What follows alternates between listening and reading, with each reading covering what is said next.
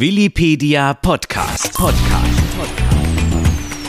Herzlich willkommen zu einer sehr, sehr spannenden, aufschlussreichen Podcast-Folge. Man möchte fast sagen, ein Highlight, das da hinweist auf ein Highlight. Wir reden darüber. Denn Neudenken steht wieder an und es gibt schon viel zu erzählen über dieses, wie Willy Blattes, der CEO der Blattes Group, gerne sagt, das Champions League Finale. Und bei uns im Studio zuallererst freue ich mich Sabine Christiansen. Schönen guten Tag, Frau Christiansen. Vielen Dank, Dankeschön. Willy Blattes, CEO der Blattes Group, Hallöchen. Hallo. Und von der Mallorca Zeitung Ciro Krauthausen, auch dir Hallo. Hallo. Ciro Krauthausen und ich werden so ein bisschen jetzt durch diese Podcast-Folge führen, weil wir wollen natürlich die Protagonisten von Neudenken 2024 in diesem Jahr so ein bisschen die Informationen rauskitzeln. Ne? Was erwartet uns? Und ich glaube, es wird eine spannende Geschichte. Ja, also von Neudenken ähm, erwarten wir uns ja mittlerweile viel als Journalisten auch, wenn man das jetzt für die äh, Mallorca-Zeitung sagen kann. Ähm, eine etablierte Veranstaltung mittlerweile. Ist es jetzt die fünfte oder die sechste Ausgabe? Die siebte. Die siebte sogar, die siebte sogar. Es ist also wirklich, ähm, ich habe das, glaube ich, damals, als es aufkam, Neudenken, habe ich das auch ähm, bewundernd, glaube ich, Willi mal gesagt. Das ist tatsächlich die hochrangigste Veranstaltung, deutsche Veranstaltung hier auf der Insel, die es meines Wissens irgendwie zumindest seit vielen Jahrzehnten gegeben hat. Es ist natürlich sehr spannend irgendwie zu wissen, was habt ihr dieses Jahr vor? Wer kommt? Wer hat schon zugesagt? Wer ähm, hängt noch in der Luft? Da kann Sabine Christiansen ja sicherlich noch einiges zu sagen. Ja, das ist natürlich alles noch ein bisschen geheim. Denn ansonsten könnte man es ja schon auf der Website sehen. Aber wir möchten natürlich auch ungern mit Einzelnamen, ich nenne aber gleich noch mal ein, zwei Beispiele, natürlich gern. Ja, erstmal vielen Dank ähm, für das Lob vorab, für die Veranstaltung. Wir freuen uns als Veranstalter, dass wir mittlerweile bei den Anfragen merken, dass es alle kennen. Also es kann noch zeitliche Probleme geben, natürlich gibt es das immer bei dem einen oder anderen. Schließlich sind wir ja keine Veranstaltung wie in Berlin, wo die Gäste kommen, eine halbe Stunde reden und wieder verschwinden. Also diese Nichtzeit zum Networken, das ist was anderes als bei uns. Bei uns fliegt man ein, das ist ein bisschen mehr Aufwand, aber das ist für die Gäste natürlich der große Vorteil, dass unsere Gäste, unsere Redner und Rednerinnen dann auch länger da sind, normalerweise. Und das gefällt allen gut, dass man mal wirklich interagieren kann, dass man miteinander sich austauschen kann. Und ähm, das ist, glaube ich, auch das Wichtige. Nicht alle können natürlich drei Tage bleiben, die es insgesamt dauert, aber doch ähm, ein Abend oder ein Mittagessen mit dazu, um noch mal ein bisschen auch, äh, sage ich mal, zwischen Politik und Wirtschaft wieder eine Redefähigkeit herzustellen, wo man manchmal merkt in Berlin, mh, hm, da herrscht mehr die Aggression vor mittlerweile, als dass man da gerne miteinander redet. Vor einem Jahr hatten wir einen schönen Satz äh, zu Neudenken. Das äh, große Wirtschaftsforum, das man so international kennt, das ist da, wo es kalt ist. Und wir sind äh, da, wo es schön warm ist. Ich möchte noch mal ganz ein Stück zurückgehen. Wie kam diese Initialzündung eigentlich damals? Wir machen auf Mallorca ein Wirtschaftsforum. Woher kam diese Idee und wie hat sich bis dahin entwickelt? Ja, das hat begonnen, wie gesagt, vor acht Jahren und wir hatten die Idee, einen Zusatznutzen für unsere Mandantschaft schaffen, der außerhalb der reinen Steuer- und Rechtsberatung liegt. Denn die Steuer- und Rechtsberatung sehen wir immer so, das ist Ausfluss von wirtschaftlichen Entscheidungen. Und wirtschaftliche Entscheidungen hängen auch von der Politik ab. Denn das spielt ja immer miteinander. Und dann hatte ich das große Glück, auf einem Kreuzfahrtschiff Sabine Christiansen zu treffen und habe sie dann angesprochen, was sie von solch einer Idee halten würde. Und dann sind wir nach einigen Gesprächen zu dem Entschluss gekommen, dass das etwas sein könnte. Und ja, und dann hat Sabine mit ihren, ich sag mal, mit ihren Fähigkeiten dazu beigetragen, dass so tolle Hochkaräter gekommen sind. Und dass wir jetzt diesen Erfolg haben, das äh, erfreut mich riesig. Das hängt sehr viel mit dem Namen und mit dem Brand Sabine Christiansen. Also da Sabine nochmals danke. Am Anfang haben sich schon viele gewundert, bei den Anfragen, warum Mallorca? Mach es doch in Hamburg oder wenn nicht in Berlin, dann irgendwo in Deutschland. Das ist ja ganz klar. Wie kommt ihr denn auf Mallorca? Und dann habe ich manchmal der Politik so ein bisschen erzählt, wer eigentlich alles gerne hierher kommt aus der Wirtschaft. Und dass es vielleicht besser ist, sich in einer Atmosphäre unter der Sonne zu treffen. Hier ist vieles leichter, als wenn man sagt, oh, äh, wer besucht wen im Büro oder man hat einen Tagungsraum in Berlin. Hier ist die Atmosphäre etwas anderes. Ähm, dazu trägt viel natürlich dazu bei, dass die Menschen dann auch ein bisschen raus sind aus ihrem Arbeitsumfeld, dass sie raus sind aus der allgemeinen Atmosphäre dort, dass man hier ein bisschen leichter miteinander in Kontakt und ins Gespräch kommt. Und das haben dann die ersten Redner auch gemerkt, als sie dann kamen. Aber so vor sieben Jahren kostete das noch so ein bisschen Überredung, äh, alle hierher zu bekommen.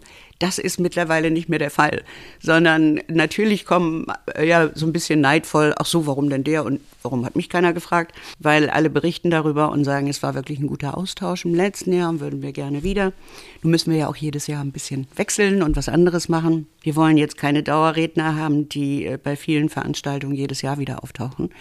Und es geht ja auch darum, dass man neu denken, der Titel ist nicht umsonst gewählt, dass man nicht nur ich sag mal, das Lamentieren wie in den Talkshows über einen Ist-Zustand hat, sondern dass man eben auch miteinander neu denken kann. Und wohin geht da die Reise? Nicht nur, ich sage manchmal, in der etablierten Wirtschaft, sondern wohin geht sie bei den Startups? Wohin geht sie bei der KI? Wohin geht sie in der Medizin? Was alles interessant ist und was man dort erfährt, das sind Bereiche, die eben nicht sich nur um diesen Mikrokosmos Berliner Politik drehen. Ich habe das ja jetzt ein paar Mal jetzt auch äh, miterlebt und als Zuhörer und es ist tatsächlich so, dass man, was ich daraus mitgenommen habe, es ist ja ein bisschen so der Stand der Dinge, Stand der Dinge der Diskussion allgemein, wirtschaftlich, politisch, ähm, natürlich hauptsächlich in Deutschland, auch internationalen Anklängen, aber das wird gerade im Moment, das sind die heißen Themen, die ähm, debattiert werden. Und ich kann mir sehr gut vorstellen, dass das auch für die Manager und CEOs und auch teilweise auch für die Politiker irgendwie von großem Interesse ist, das nochmal so geballt, das so zu erleben und so dicht gedrängt äh, mit hochkarätigen Referenten. Das ist natürlich in diesem Jahr auch ein besonderes Jahr.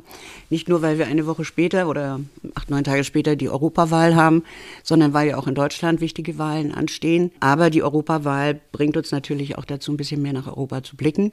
In diesem Jahr die internationalen Konflikte und dann eventuell noch die US-Wahl werden natürlich auch nochmal hm, sehr, sehr spannende Themen werden. Also insofern wird es diesmal auch von den Gästen her sehr international und es wird, äh, das muss man noch dazu sagen, wir reden jetzt zwar viel über Deutschland, aber sehr viele Gäste kommen aus Österreich und der Schweiz eben auch, aus der gesamten Dachregion. Ähm, und das ist sehr, sehr gut, weil man merkt doch, wo werden die Probleme etwas anders angepackt und wo werden sie wiederum, naja, haben wir alle die gleichen Sorgen. Und wir dürfen dieses Jahr nicht vergessen, es ist ja fast schon ein historisches Datum. 23. Mai 1949. Wir sind am 23. Mai jetzt 24. 75-jähriges Bestehen des Grundgesetzes. So, das war die Grundlage letztendlich für Deutschland, für Frieden, Freiheit und Wachstum. Und ich glaube, das ist für mich ein historisches Datum. Und wenn man dann auch nochmal zurückblickt, wir hatten nach dem Zweiten Weltkrieg 75 Jahre keinen Krieg. Und das ändert natürlich heute auch wieder alles, auch die gesamte Herangehensweise. Wir dürfen nicht nur nach Berlin gucken, nach Wien gucken.